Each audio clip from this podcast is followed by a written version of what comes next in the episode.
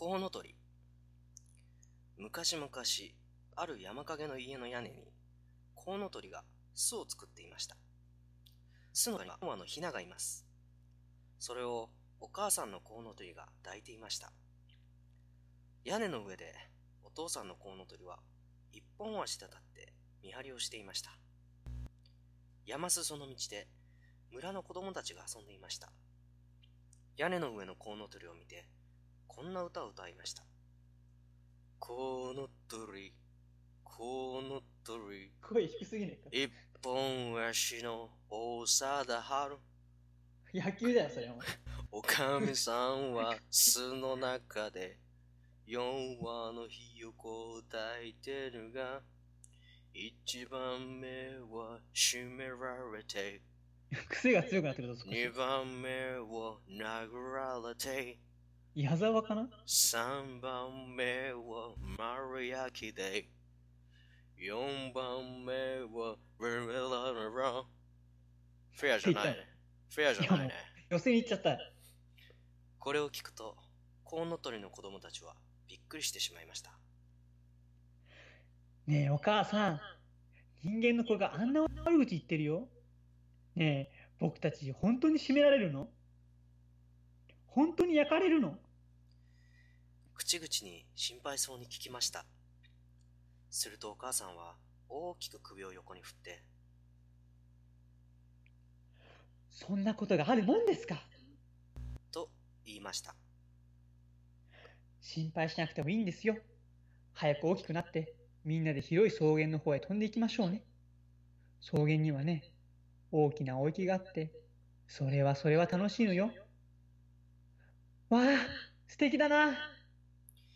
ひな鳥たちは喜んで言いました。次の日も村の子供はコウノトリを見ると、一番目は締められて、二誰なんだよ。番目はぶちられて、三番目は焼き鳥で、四番目は、そこを言わねえのかよ。と一番肝心ってこと？歌いました。ひな鳥たちはそれを聞くと、嫌だな。またあんなこと言って。本当に大丈夫かしら？と顔をしかめました。あんな悪口聞かないふりしておいで。と、お母さんのコウノトリは言いました。それよりも、もうそろそろ飛ぶお稽古しなければいけません。いい？ほら、こういうふうに首を上げて、こんなふうに足を揃えて、1、2、1、2、この練習をするのです。はい、1、2、1、2。4羽の子供のコウノトリは、お母さんのするようにしてみましたが、なかなかうまくいきできません。よろよろして、巣の外へ転がり落ちそうになってしまいました。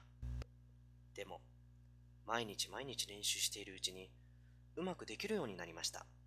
そして、するようになったの。さあ、広い世の中へ出ていくんだコウノトリたちはもう村の子供の歌など何でもありません。みんな目を輝かせてビチビチビチビチと明るさ、うんちしてるよ、それ。みんな目を輝かせてバタバタバタバタといや、もう絶対止めてるだろ。みんな目を輝かせてムンムンムンムンといやいやいや、もう何してんだよ、それ。